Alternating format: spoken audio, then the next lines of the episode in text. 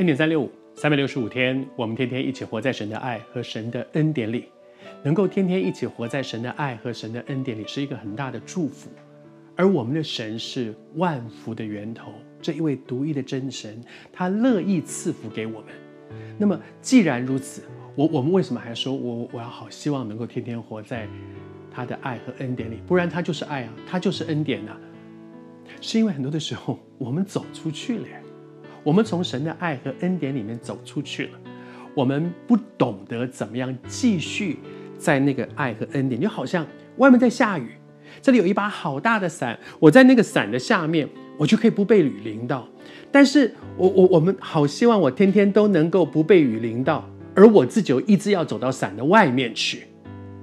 所以不是这把伞有问题，是我自己一直走出去。在末代的这几个在犹大国的这些国王身上，我们看见的就是这样。上帝一直希望说回来，回来，伞在这里，祝福在这里，你回来。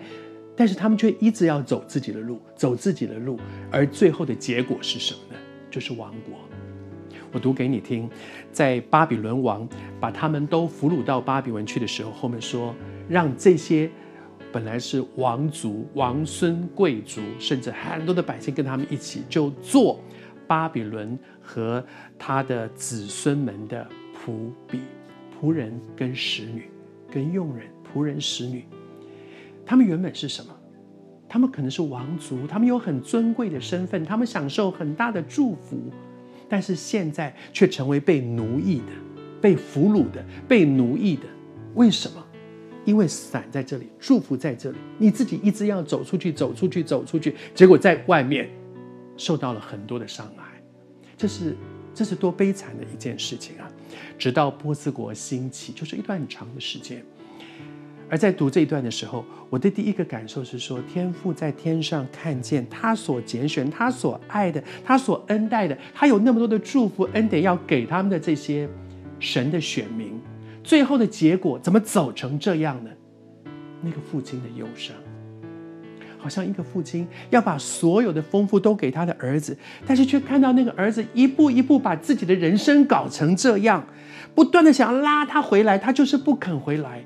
那个父亲的忧伤，我求主施恩恩待我们，我们都是做儿子的人。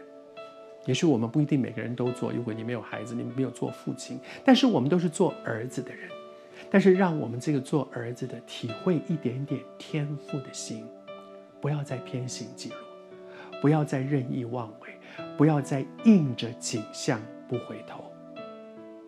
永远不要骗自己说，我还有机会，我一定有机会，他一定会再给我机会的。第三次被俘虏，没有机会了，国家就灭亡了。求主施恩帮助我们彼此被提醒，抓住还有机会的今天，不要让自己走到。没有路的时候。